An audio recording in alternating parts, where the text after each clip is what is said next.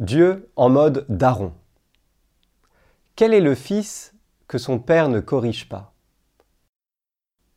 Si vous prêtez l'oreille à ce que les jeunes disent à la sortie des lycées, au bas des immeubles ou dans la rue, vous entendrez souvent revenir dans les conversations le mot daron pour désigner le père. Mais savez-vous dans quel contexte il l'utilise? Le plus souvent, c'est pour indiquer un rapport d'autorité qui ne passe pas très bien.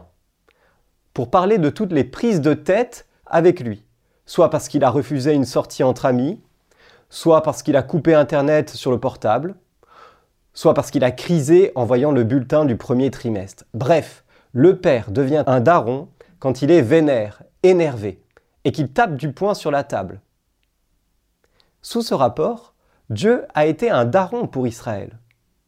Combien de fois, en effet, a-t-il haussé le ton contre son peuple? L'a-t-il menacé et corrigé? Dieu s'est mis en colère contre les Israélites quand ils se sont tournés vers des faux dieux, comme ce veau d'or qu'ils ont fabriqué dans le dos de Moïse, quand ils se sont divisés et fait la guerre, quand ils n'ont pas pris soin de la veuve et de l'orphelin, qu'ils n'ont pas accueilli l'étranger et n'ont pas écouté les prophètes.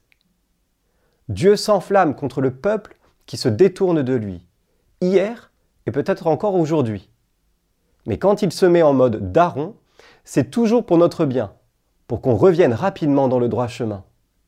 Et puis, le roi David qui sait de quoi il parle nous prévient. Sa colère ne dure qu'un instant, sa bonté toute la vie.